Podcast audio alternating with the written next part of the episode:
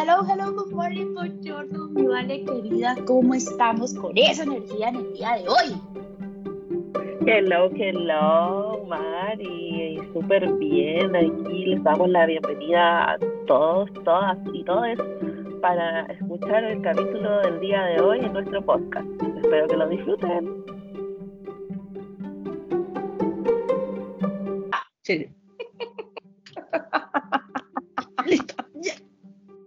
Conversemos. Un, dos, tres, conversemos.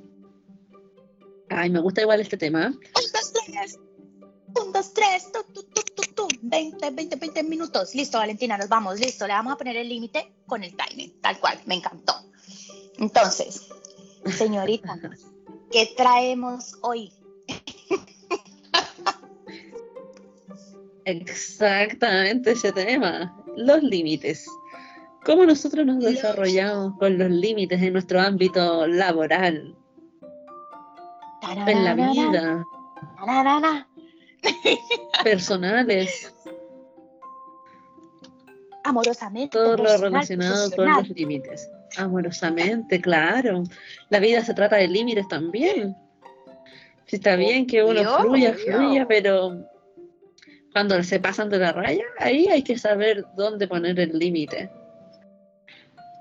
Ahí es donde uno dice, espérate un momentico, yo no sigo de aquí para allá. ah, yo creo que este, es uno, este es un tema que amamos las dos, ¿ah? Nos encanta poner límites. Exacto. Lo que pasa es que los beneficios de, poner límites, porque si bien eh, es una palabra bien fuerte y que muchas personas eh, lo toman a mal muchas veces, eh, los límites te da paz mental, tranquilidad. y también es conocerse, es autoconocimiento donde uno dice, hasta aquí puedo llegar yo, este es mi límite convivamos. ¿Dónde, en qué situaciones? Sí, igual yo creo que es... Secreto. Dale, termina. Te, te pausé. te, puse un límite. Me pusiste el límite. No, que te iba a decir. Fluyamos. fluyamos, fluyamos. No, vale, que te iba a decir algo, porque mira, ahorita con lo que tú acabas de decir se puede malinterpretar y es lo que no queremos que se malinterprete de este podcast. Poner los límites, nosotros lo queremos llevar en el entorno de cómo nos resguardamos a sí mismas, em, pero no es el límite en la vida, no es que aquí vamos a decir, ah, listo, entonces mi límite es hasta aquí, no voy a hacer nada más por la vida, porque es que estas vidas están hablando de los límites. no. Ah, claro, claro es el límite traducido en la capacidad que tengo de decir, hasta aquí llego yo, porque si paso esa línea, me voy a empezar a, como voy a transgreder lo que yo soy como persona, como sentimiento, lo que puedo fluir, como cuando uno dice, marica, paso de este puente de allá, de este lado al otro y me voy a sentir mal, ¿me entendés? Entonces, yo creo que eso es clave, y exactamente. también lo, decía relacionado hacia ese punto.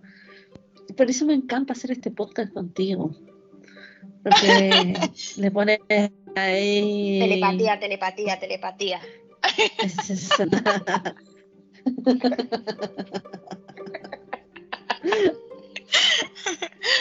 No pero yo sé hacia dónde querías entonces, hoy queremos hablar de esos límites en el ámbito laboral. Pero en el ámbito laboral, cuando la empiezo a pasar mal, marica. Cuando puedo tener un dolor de estómago, cuando me viene una crisis de pánico, cuando el pecho se me acelera, cuando siento que, por ejemplo, alguien te está, hable y hable y hable en un WhatsApp y no almuerzo, no como, no respiro, no me paro, no sé qué. De eso queremos hablar hoy. Entonces, vale, como yo sé que a usted le encanta este tema de los límites, eh, ¿por dónde quiere partir usted, señora? por las experiencias, pues por supuesto, en qué circunstancias nos ha tocado eh, el conocer y, resguardarnos, poner eh, ese límite. Por ahí podríamos partir. En mi caso, eh, obviamente en todas las circunstancias eh, laborales, pero principalmente cuando uno obviamente tiene conversaciones, podemos verlo como desde distintos aspectos, porque a mí, según los cargos que he tenido, he tenido que ir poniendo diferentes límites por ejemplo, tanto como trabajador hacia mi empleador, tanto como dentro de los mismos compañeros dentro de una empresa, o inclusive eh, en este ámbito laboral de trabajador cliente, o sea, persona cliente, ahí también hemos tenido que poner límites, donde finalmente es como para un mayor desarrollo eh, laboral, uno estar tranquilo y llegar a este equilibrio que, dices tú de, la calidad de vida, hasta dónde llego yo, hasta dónde me afecta, eh, si puedo ir más allá o cómo llego más allá, mejor dicho, diciéndole a la otra persona, al final todo es comunicación porque las otras personas tampoco son adivinos de, qué es lo que te está ocurriendo a ti. Exacto. Exacto. Sí, y eso es clave, o sea, em, es, esa, esa, ay, ¿cómo lo podría decir para que no suene como tan brusco? La ligereza que yo voy a tener de respetarme a mí, es eso, porque al fin y al cabo cuando tú aplicas comunicación, tú estás como que permitiéndote te respetas a ti, respetas tu espacio, tu, tu, entorno, pero respetas también al otro. Y la forma de respetar al otro es comunicándoselo, no excluirlo de, de, cualquier pensamiento y pensar que somos por osmosis y, que nos trasladamos el pensamiento así. Entonces yo creo que eso es clave. Y siempre hay etapas, ¿ah? yo creo que siempre hay etapas en donde, de las cuales uno aprende a poner un límite. Eh, y a raíz de eso... ¿Cuáles serían esas etapas? Eh, es como que, no sé, mm, vamos a, irnos en el tiempo. A mí me mucho cuando yo era chiquitita y mi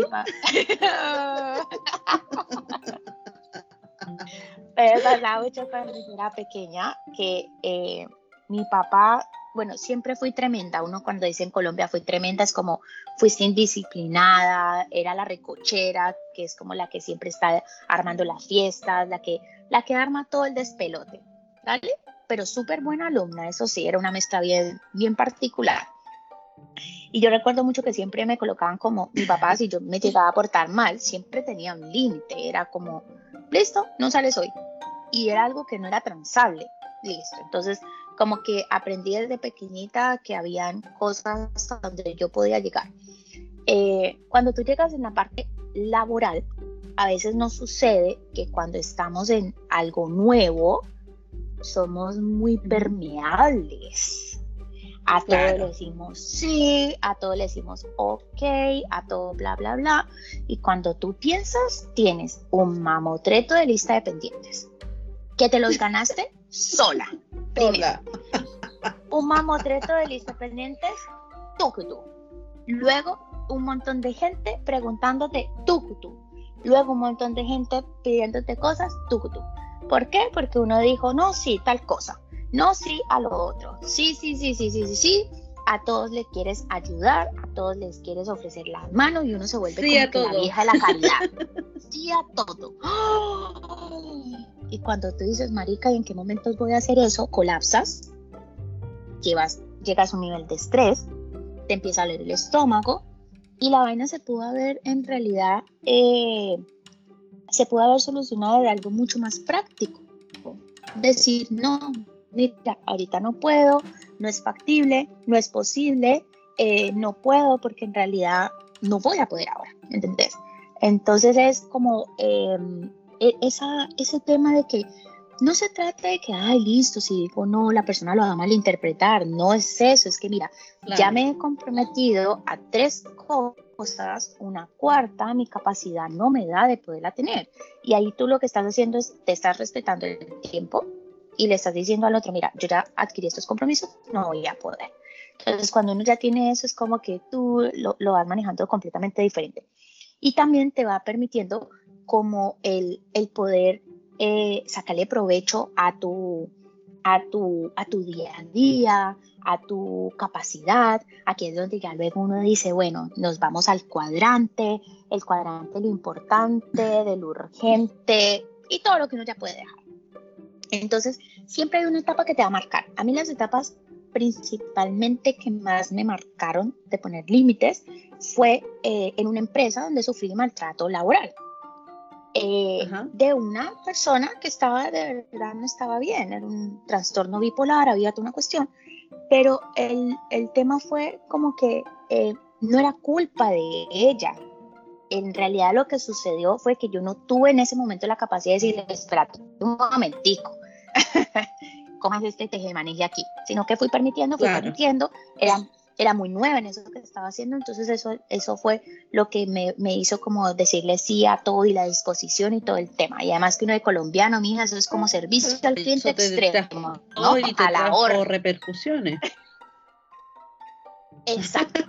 Y aparte, al vivir eso, tú dices, no, mira, ya eso no lo voy a transar. Por eso yo iba como con las etapas. A todos, a todos nos ha pasado que en un momento decimos, a partir de esto aprendí a decir no eh, el más clásico es, pues madre, dijiste sí a un cacho.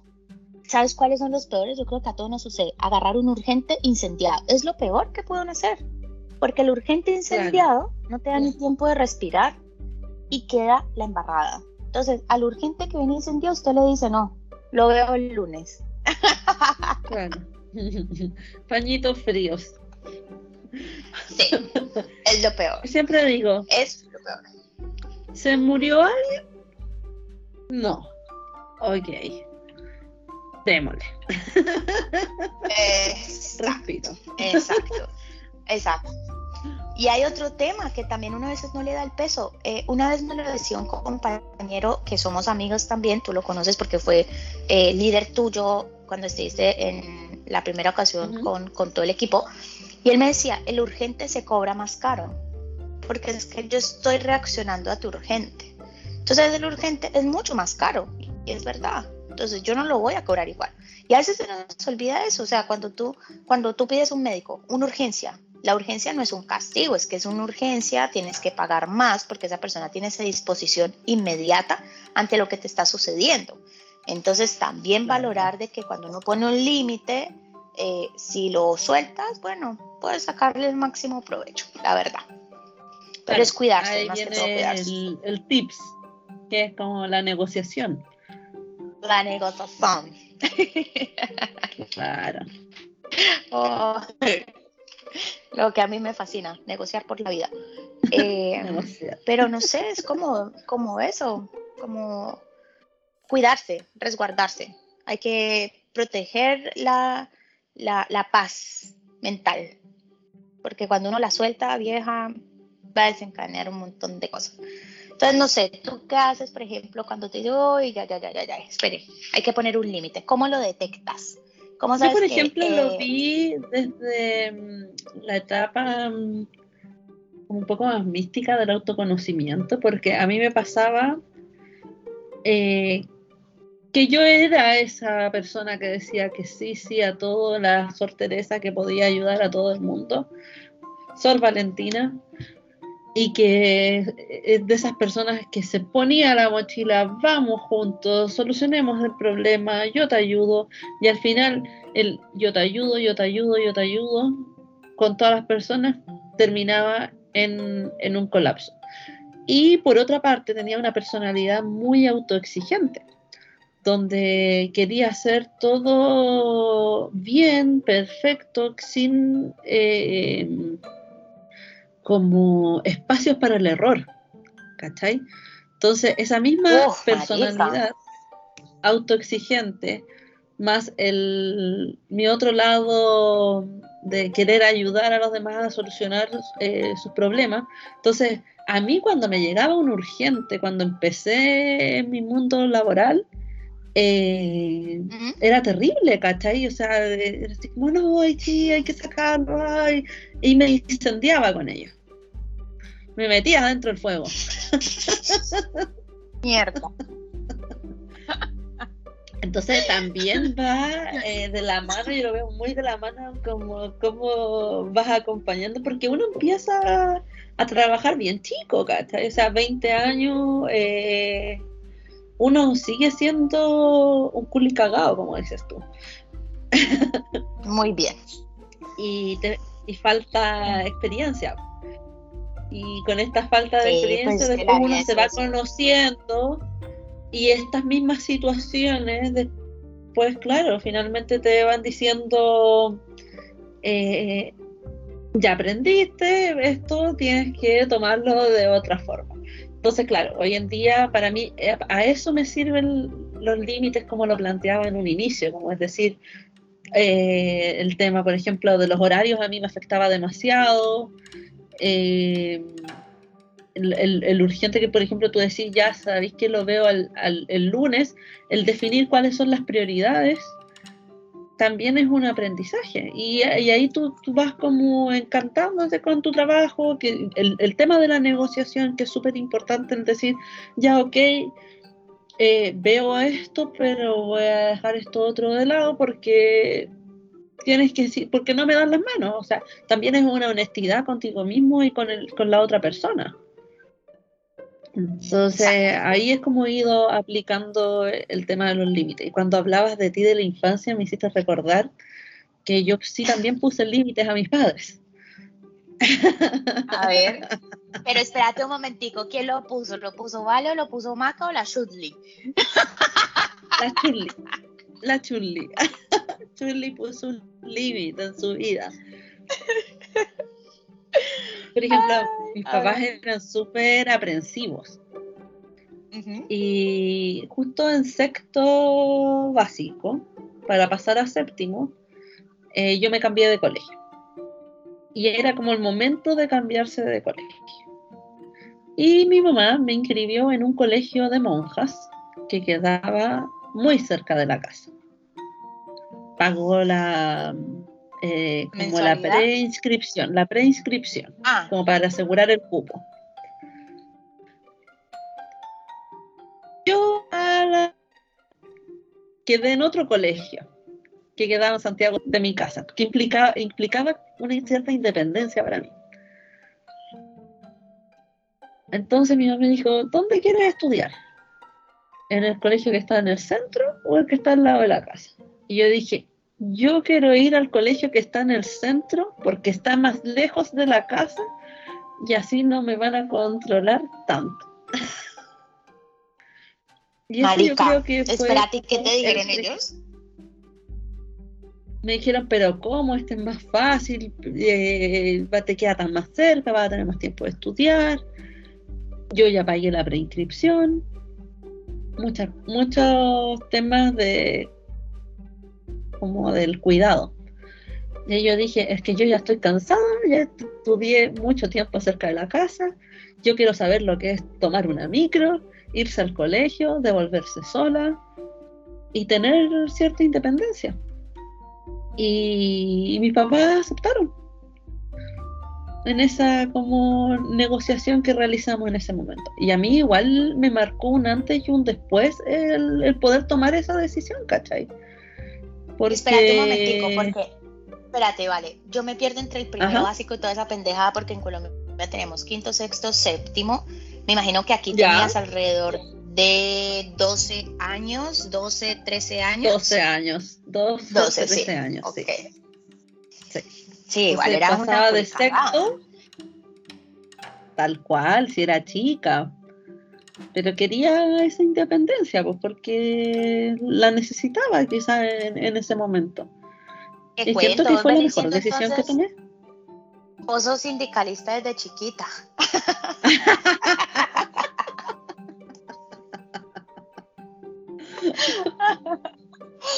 Ay, hombre. ¿Y qué se dice cuando ellos te dicen sí y no te, y no te refutaron? O sea, como decir, listo, acabo de expresar algo que yo quería, eh, algo que realmente estaba deseando decirlo y, y que finalmente lo dices porque tienes 12 años, le estás diciendo a tus papás, me siento controlada, pero sigue siendo una culicagada, que es una edad donde todavía estamos al resguardo de los papás.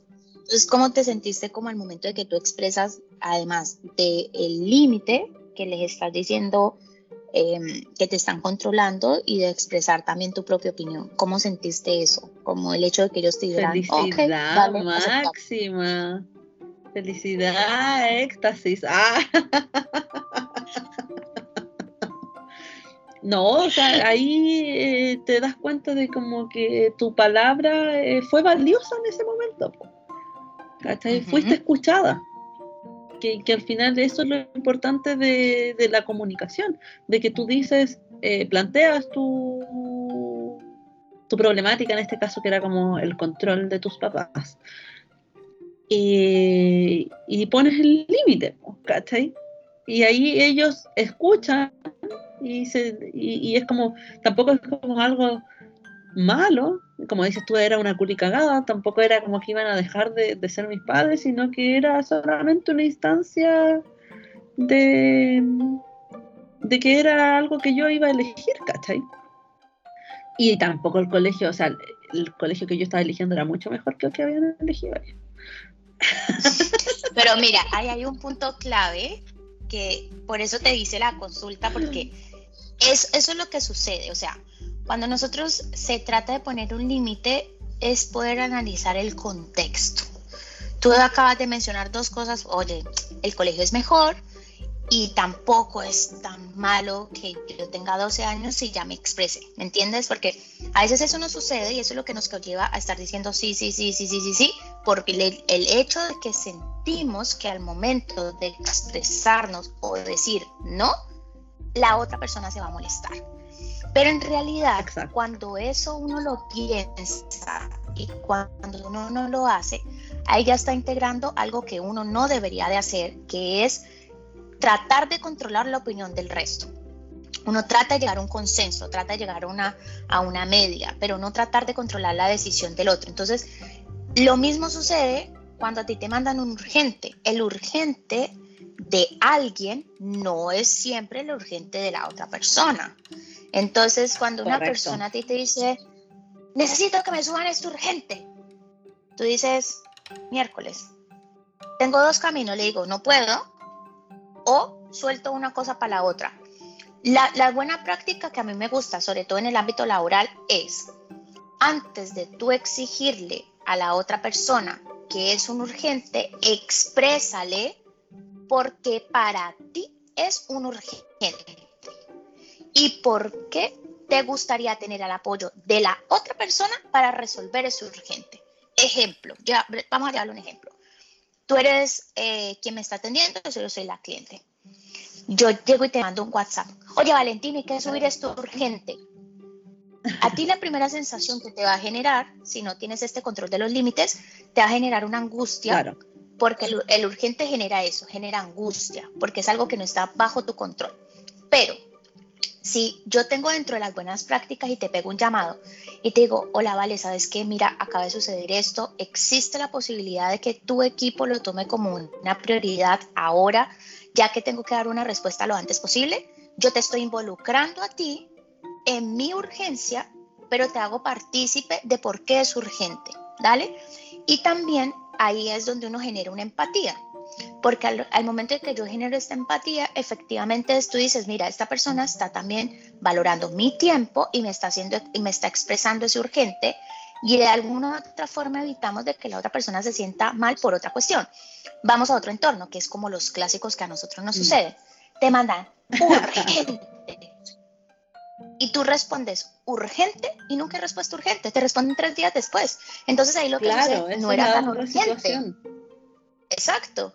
Y cuando no era tan urgente, ¿qué pasa? Como el cuentico del viejo lobo, entre urgente urgente, al final no pasa nada. Entonces, lo que tú haces es generar una conducta que no es la adecuada en el otro, en la otra persona que se angustió, que se preocupó, que trató de resolverte el urgente, pero al darse cuenta que realmente no era tan urgente, vas a, a dejar de ser su prioridad y en el siguiente proceso que llegue un urgente va a ser lo último que realmente va a tomar. Entonces, esa es una buena práctica. Antes de yo mandar un urgente, yo planteo la situación, veo si es factible, veo si es posible, porque también... Dale. Y es la potencia de, la palabra igual, pues como, como nosotros hoy en día utilizamos el urgente. Urgente. Porque es algo que, por ejemplo, uno ve, no sé, pues las en las noticias, cuando ocurre algo. Urgente. O breaking news. Yo me imagino como que ocurrió algo extra, extra, como que ocurrió algo terrible. Y es como, extra, extra, urgente, hay que subir un post. el, día me pasa algo muy chistoso. Me escribe un cliente, me cita así a una reunión. Páquete, yo ya tenía una reunión agendada, me llega de una, así como pum, en mi bandeja. Eh, y luego sucede que eh, me manda un WhatsApp. ¡Es urgente! Y yo así como, eh, marica, ya tengo una vaina, o sea, ¿cómo hago? Decía, es que no puedo. No, es que es urgente. Le dije, cuéntame qué es la urgencia, a ver si te puedo ayudar de otra forma, pero no me es posible, no me es posible. Entonces, efectivamente, eh, es una cuestión que gastó energías en, en tratar de mover algo que era muy urgente, que al final no era tan urgente. Entonces, es como ser como eh, tener precaución, o sea, prioridad y negociar, oye, mira, tengo esto, entonces porfa, sácame esto porque necesito darle prioridad a esto. Pero no abusar del urgente, se está manoseando mucho la palabra urgente y al final no deja de ser nada urgente porque hay gente que no lo toma así. Así es. En realidad. Entonces el aprendizaje, querida.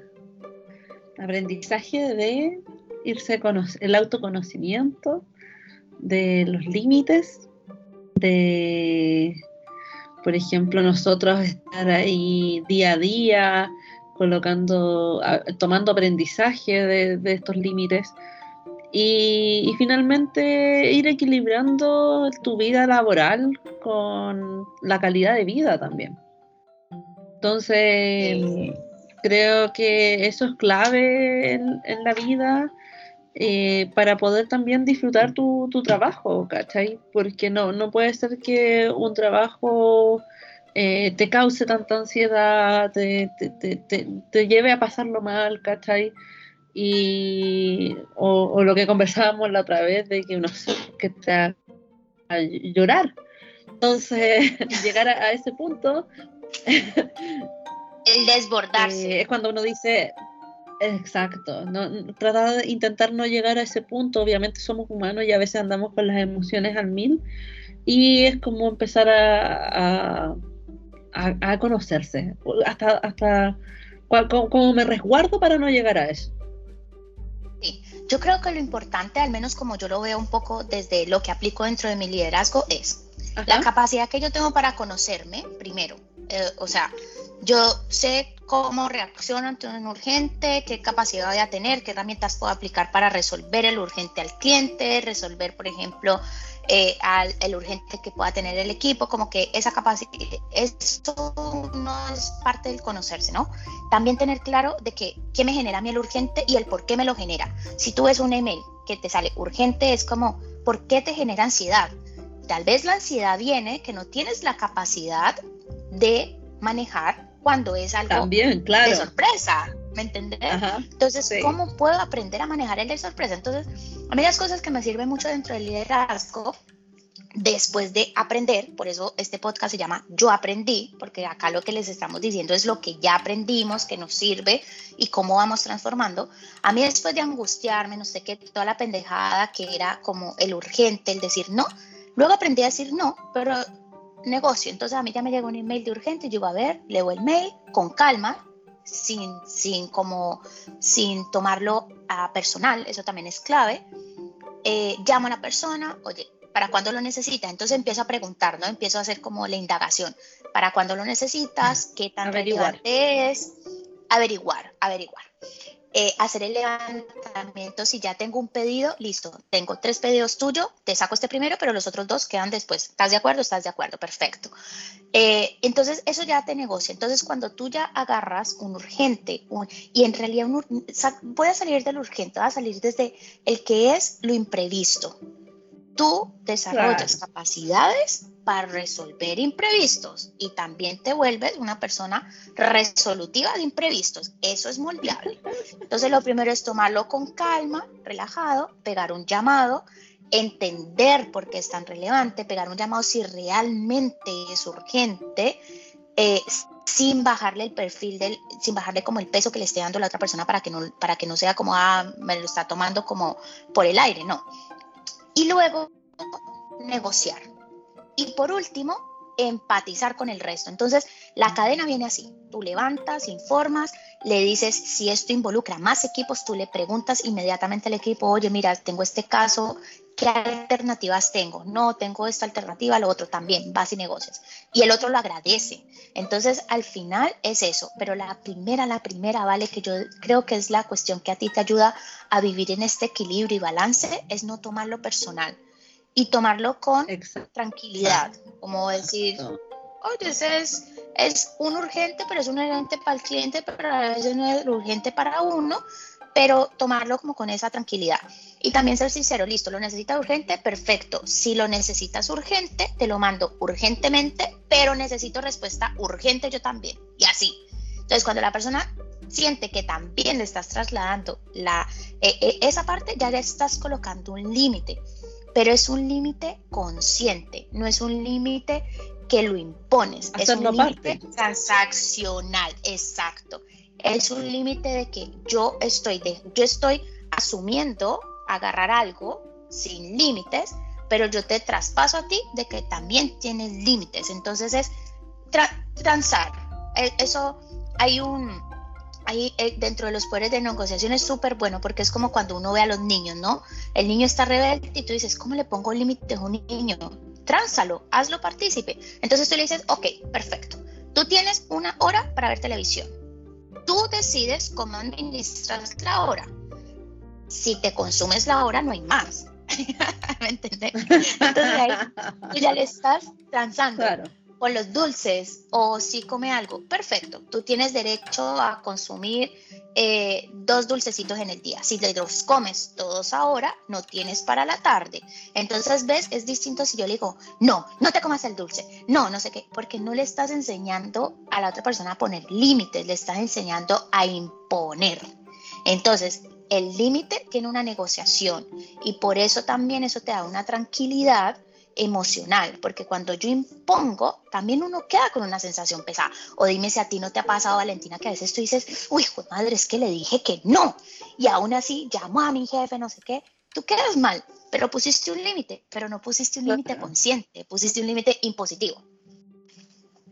En realidad. Entonces, no, no sé si tú lo ves así. A mí, la verdad, todo lo que son límites me fascina, pero desde una parte conciliadora, desde una parte que se negocia desde un entorno también en donde respeto mi espacio, respeto mis emociones, que me genera a mí el, poner un límite o transgredir ese espacio. Y, así también uno al final aprende, eso es, es un hábito, en realidad es un hábito es un hábito, sí, lo, lo, mismo que estábamos hablando de ponerse en el lugar de otro.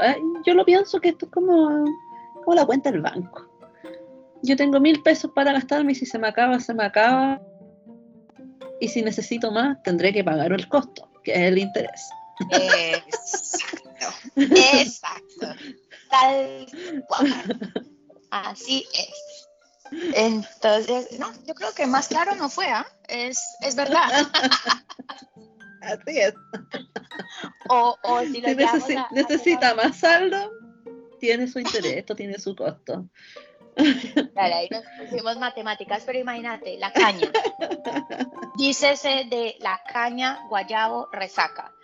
Eh, guayabo en Colombia, resaca como la traducción más de inglés a español y la, la caña en Chile. Eh, es igual, la caña es un exceso de tu límite del licor. ¿Usted la quería pasar bueno? Bueno, pues la paso rico, delicioso, pero ahí tiene una consecuencia por no poner el límite. Entonces, la próxima vez usted toma un poquito menos y se siente bien. Aquí ¿Cuál meme?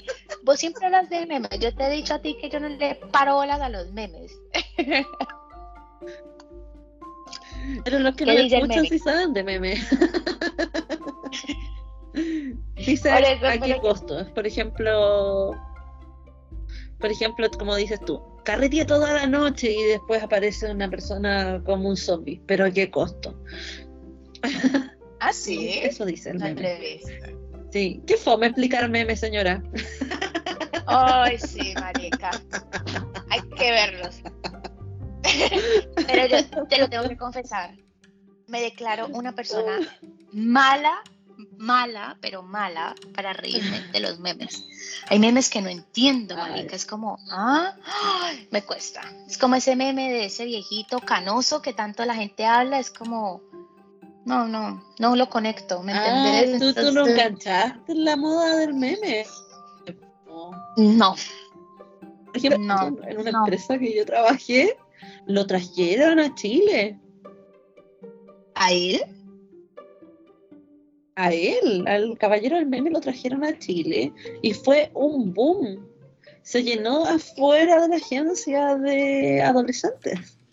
No jodas. Que se querían sacar fotos con él. Sí. Wow. Wow. Bueno, parece que yo le he puesto límites a mi vida de no ver eso. El límite del meme. El límite del meme, marica. No, no, no. Incompetente para, para los memes. Me cuesta entenderlos. no los entiendo. Yo, soy fan de los memes. No. Entonces, como que. Me encantan. Bueno, me, río de algunos, pero. Una, una, una forma de expresión.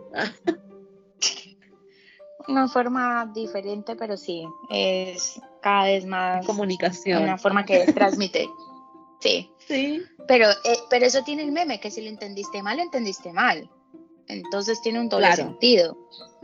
¿Entender? Que yo creo que por eso funciona también en Chile, no sé si en otros países, pero en Chile funciona bastante bien porque es como el chileno tiende a no decir las cosas tan directamente, pero por medio de un meme eh, pasa. ¿Cachai? Claro, es como sí, pero no. claro. sí, como lo digo, pero no lo digo. claro.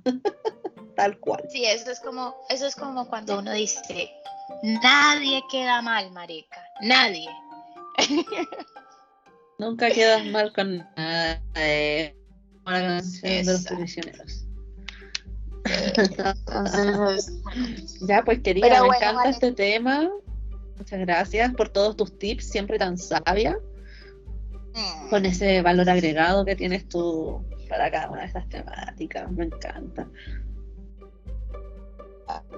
sí, a mí también me fascina, además que eh, tengo la oportunidad de compartir con personas que, que me van em, apoyando en este recorrido y entonces te van entregando también herramientas para ir colocando límites. Y a mí la máxima herramienta que me entregaron y que me lo dijo una vez, mi terapeuta me dijo, ¿quién eres tú para estar cargando al resto de la gente? ¿Quién eres tú para estarle salvando el mundo a la gente? Entonces yo ya tengo un límite, yo ya sé a quién le doy más, a quién le doy menos, pero ya no es como en esa cuestión que uno dice, ay, es que es culpa porque no me valoró. No, marica, si vos fuiste la que entregaste lo que quisiste, o sea, no, no, nos pongamos con pendejadas. Entonces a partir de esas cosas he aprendido a ir mis límites, a resguardar la energía, a inyectar la energía lo que más se puede hacia otras personas y a poder ir teniendo estos balances de vida y hoy en día también llevarlos a un liderazgo de equipo que, uff, ahí sí que hay que poner límites. Uy, me imagino que sí, tal cual. Eh, llevar un equipo igual conlleva siempre a, a poner límites desde varias aristas. Entonces, eso lo podríamos dejar para otra temática tal vez que sea como de liderazgo me gustaría. Me parece. Sí, encantada, feliz. Me motiva mucho, la verdad. Pero entonces, ¿sabes? Vale. Ya pues, Mari, estamos conversando. Nos vemos. Muchas gracias. Nos vemos, nos oímos. Nos vemos, nos oímos, nos escuchamos y a todos los que no estén escuchando este podcast, pues hostias, que compartan, compartan. Ay, me encanta decir eso porque casi siempre lo escucho todas las podcasts, entonces me río, ¿no? Y creo que lo que menos decimos nosotras. Eh, Sí, pero lo no, que de me verdad, gracias. compa- compartan de no seguir. Muchas gracias por escucharnos, por haber esperado estas dos semanas eh, que tuvimos vacaciones. O sea, yo tuve vacaciones. Sí. Tamale tuvo vacaciones del podcast. que, Y mm, nos que estuvieron deliciosas. bueno, Nos ahí vemos en podemos la hacer otro próxima. podcast, Bye, las bye. vacaciones. Dale, pues, Otro vale. más. chao, chao. Chao, chao.